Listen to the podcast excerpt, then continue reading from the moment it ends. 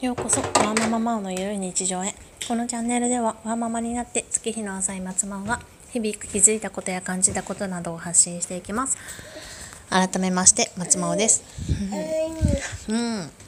今夕食を食べ終わって子供がデザートのパイナップルを食べているところです。私に食べさせろって言ってちょっと今フォークを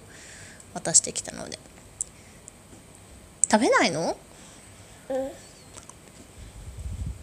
食べさせながらいるんですけれども今日は何の話しようかなと思ったんですが以前あのお薬飲めたねの使い方についてあのちょっとお話ししようかなって言ってたかと思うのでちょっと実際に子どもの薬使って私今日飲んでみたりしたのでそのお話ししてみようかなって思います。えっと、まずお薬飲めたねは前も話したかもしれないんですが離乳食始まってれば飲めます。でお薬飲めたねの中身が寒天と水と人工甘味料なのですみません合間 合間にちょっと子供の相手してるので途切れ途切れになるんですが人工甘味料のその3つなのであああの全然ちっちゃいお子さんでも飲めます。うあとは添加物とかですかね。メインがそれぐらいなんですけど。で何を？落とした？あった。あったよ。ああったね。はいどうぞ。どうもはうん？落ちるよ。はい。すみません。なのでそれをなんか変なのが入ってるんじゃないかと思って気にして食べない使わないっていう選択肢はしなくていいかなって思います。でお薬飲めたねもいくつか味があって確かぶどうといちごとあれぶどうといちごとチョコレートと桃だ桃があるんですけど。でチョコレート以外は全部期限チョコレート以外はじゃないですね。でさらにそのスティック状の1回使い切りタイプと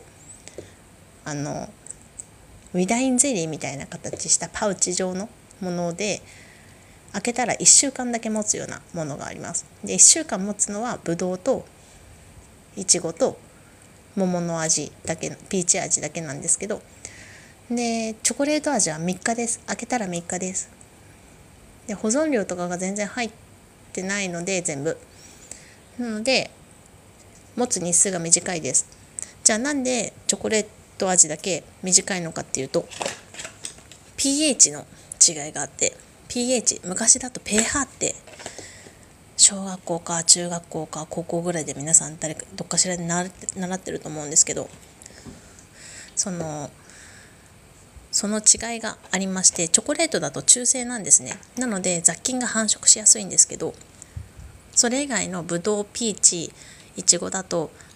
ちょっと酸性になってるので雑菌が繁繁殖しにくいですね。ただちょっと酸性になってて雑菌は繁殖しにくいんですけどその代わりに酸味のあるものと混ぜちゃいけない薬って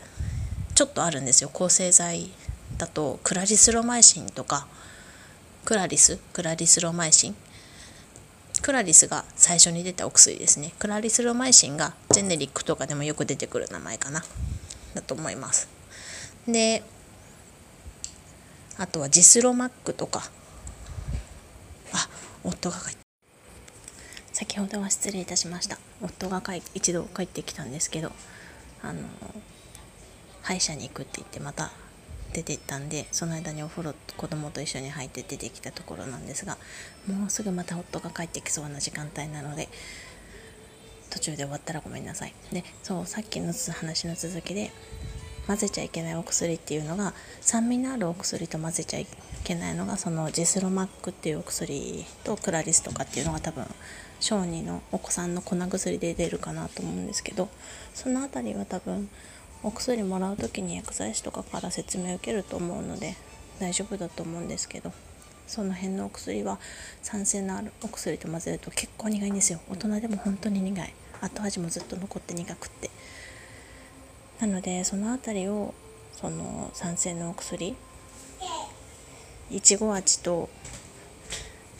ピーチ味とぶどう味のものに混ぜると貸してこっちゃん。混ぜると苦みが出ちゃうのでそういったものと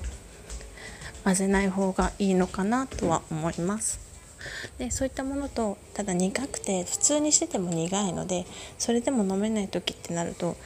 チョコレート味を使うことをおすすめしたりしてます。それだと中性なので混ぜても苦みが出にくいっていうのともともと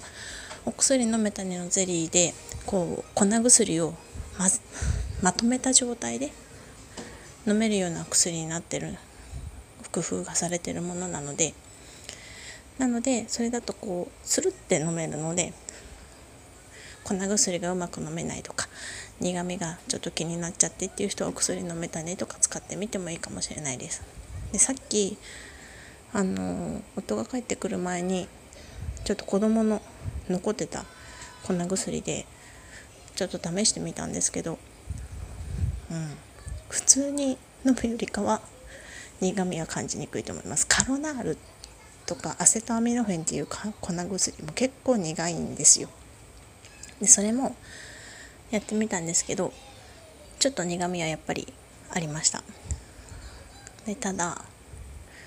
普通に粉薬をお水とかに溶いて飲むよりかは多分飲みやすいかなやっぱり飲ませる時のコツがうん飲ませる時のコツの前に混ぜる時のコツかなえっとよく説明書とか薬剤師とかは多分粉薬をゼリーに混ぜないで包み込むようにしてあげてくださいとか言うんですけど多分無理でそんなの。で私ここの龍角散のメーカーの勉強会で教えてもらったんですけどそんなことしなくてもそのお子さんのお薬飲めたねはちょっと変わっててさっき寒天が入ってるって言ったじゃないですか。棒の寒天って多分想像してもらうと分かるんですけどすごいこう網目状になってるのが分かると思うんですけどあの網目状になってる中に粉薬がくっついてく形になるので混ぜちゃってもその粉薬がゼリーからパラパラ溶けて届くパラパラ出てこない仕組みになってるのでそうすると割とぐちゃぐちゃに混ぜちゃっても大丈夫らしいんですね。でただ注意してほしいのがそのパウチタイプの人だと思うんですけどゼリーってどんなゼリーも多分上澄みってあるじゃないですか甘いシロップ蓋を開けた時にゼリーの表面にちょっと甘いシロップの塊というかそんなのがあると思うんですけどそれがあるとゼリーってちょっとお水気が多くなるのでまとまりにくくなるんですね。なのでそうなるとせっかくそのちょうどいい形でメーカーが作ってるのがちょっと緩くなって水っぽくなってこう粉が出てきやすいまとまりにくくなるので最初のそのパウチタイプの人は開けた時その上澄みを捨ててください。さっき私スティックタイプのやつやったんですけどその時は上澄みっぽいのなかったのでスティックタイプはそんなに気にならないかなと思うんですけどパウチタイプはあるみたいなのでそれは捨ててってメーカーが言ってたので捨てていただけたらと思います。で必要な量出してもらってもしくは使い切りだったら全部出しちゃってでぐちゃぐちゃに混ぜちゃっても大丈夫です。たださっきやったんですけど1回で食べきれる量に混ぜないとこれもやっぱり何回もやってるとそのうち苦味ってやっぱり口の中に残ると出てくるので嫌になっちゃったりすることがあるのでその点注意していただきたいです。で粉薬もそうですし錠剤もそうなんですけどスプーンで多分ゼリーあげると思うんですけどお薬混ぜた状態。あで錠剤の時はあの包む。錠剤こそ包む形ですね。あのゼリーポトッと落としてその上にゼリーかけてでスプーンでそれをすくってあげるんですけどあげる時のポイントがちょっと上向いた状態。天井をちょっと見た状態であの喉の口の奥の方にあげるとスルって飲めると思います。なんか手前にやっちゃうと錠剤とかは特にそうなんですけど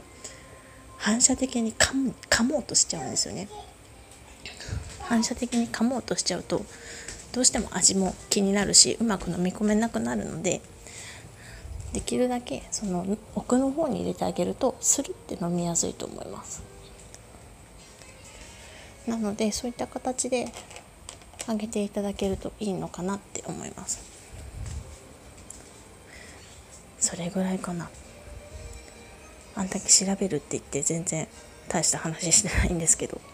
そうお薬飲めたにはそんな感じかな。でさっき錠剤も試しにやってみたんですけどやっぱり奥歯奥歯よりちょっと気持ち奥ぐらいじゃないと噛もうとしちゃったので私も。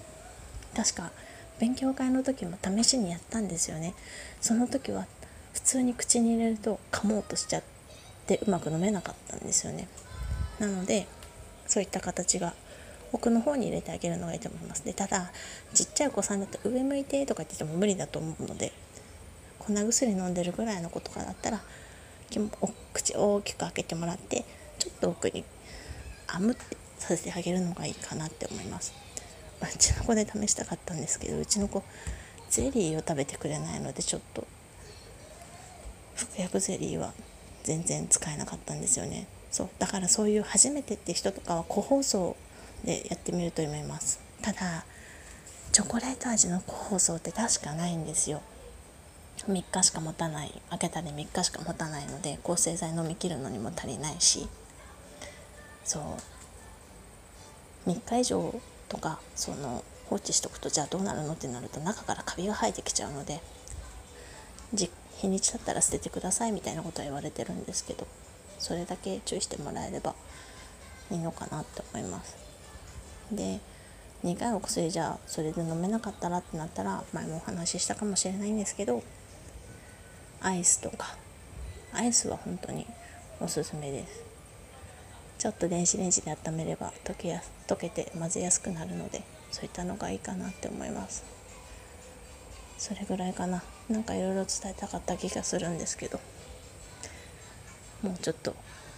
夫が帰ってきそうでヒヤヒヤしているので今日はここまでにしたいと思います。最後までお聴きいただきありがとうございました。